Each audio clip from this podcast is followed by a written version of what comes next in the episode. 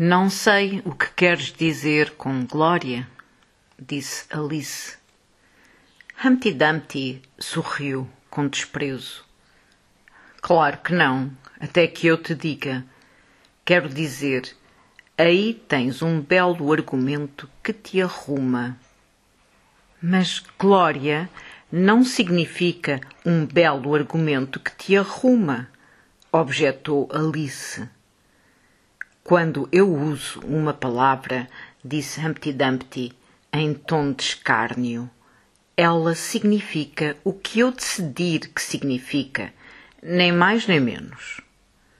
O problema é, disse Alice, se se pode obrigar as palavras a significar tantas coisas diferentes.